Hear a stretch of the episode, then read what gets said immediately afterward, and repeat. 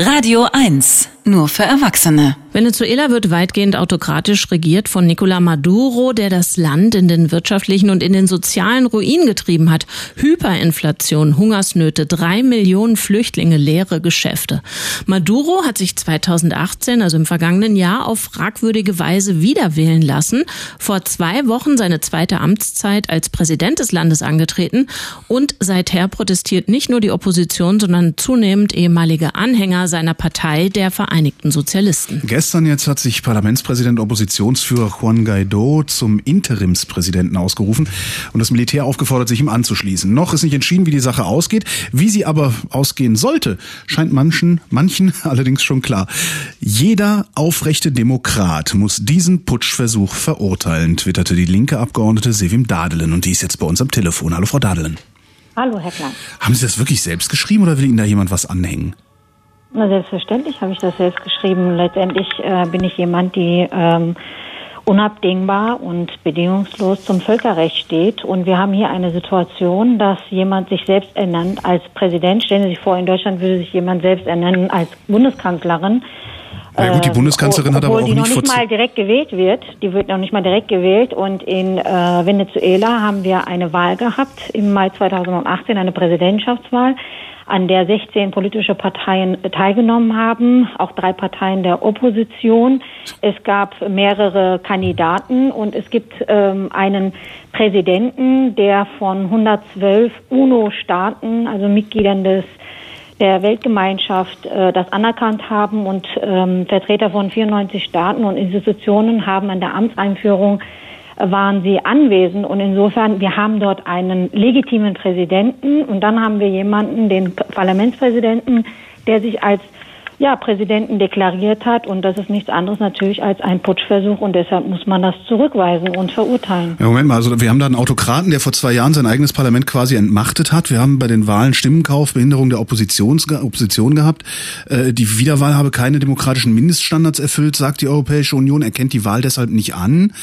Äh, warum sollte ein aufrechter Demokrat an der Seite eines solchen Autokraten stehen? Also zunächst einmal, äh, mir ist nicht bekannt, dass die Europäische Union das Wahlergebnis nicht anerkannt hat. Äh, die USA haben das gemacht, aber von der Europäischen Union ist mir das nicht bekannt und von der Bundesregierung auch nicht. Auch äh, wir haben ja auch mehrmals gefragt hier im Bundestag die Bundesregierung, wie sie dazu steht. Das ist bisher so nicht äh, erklärt worden. Und das Zweite ist, natürlich äh, kritisiere ich auch die venezolanische Regierung und auch die, äh, den Präsidenten dort. Ich finde diese, ja, äh, die wirtschaftliche Situation und natürlich auch die soziale Situation, die ist ja auch ähm, aus eigenen äh, Fehlern gemacht worden. Nicht zuletzt aber auch durch die äh, Sanktionen und auch die Blockade der Wirtschaft durch eine Strategie der Spannung, die aus den USA massiv geschürt worden ist. Aber allerdings geht es hier nicht um die innenpolitische Situation, sondern es geht hier einfach um die Frage, ob man einen Verstoß von demokratischen Regeln hier gut heißt oder nicht. Stichwort finde, Frage. Da würde ich gerne eine formulieren, wenn Sie fertig Das sind. Vergangenheit bleiben in Lateinamerika durch Putsche oder Militärinterventionen einen Regime-Change zu machen, wie es die USA lange Zeit gemacht haben. Präsident Maduro hat Venezuela zugrunde gerichtet. Es ist nicht abzusehen, dass an seiner Politik was ändern wird. Es klingt so ein bisschen bei Ihnen nach Sozialismus um jeden Preis. Warum wollen Sie, dass er im Amt bleibt? Na, das ist lächerlich, äh, weil das ist ja auch kein Sozialismus in äh, Venezuela. Ähm, wie Sie auch richtig gesagt haben, es gibt eine ähm, ähm, ja sehr äh, autartistische sozusagen Regierungsführung. Wir kritisieren das ja. Mir geht es hier nur um eins. Sind wir für demokratische Regeln oder sind wir es nicht?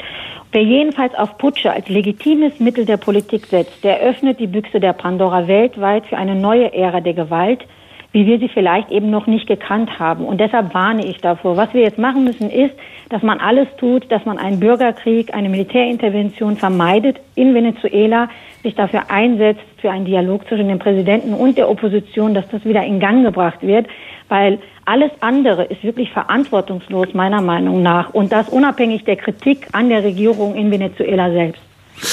Sevim Dahlen von der Linke ist der Meinung, dass man den Putschversuch in Venezuela nicht anerkennen sollte, gleichwohl die Opposition mit der Regierung ins Gespräch kommen sollte. Vielen Dank fürs Gespräch. Und zwischenzeitlich hat auch linke Vorsitzender Bernd Rieksinger das Vorgehen der venezolanischen Opposition kritisiert und Regierung und Opposition des Landes aufgefordert, den politischen Dialog aufzunehmen.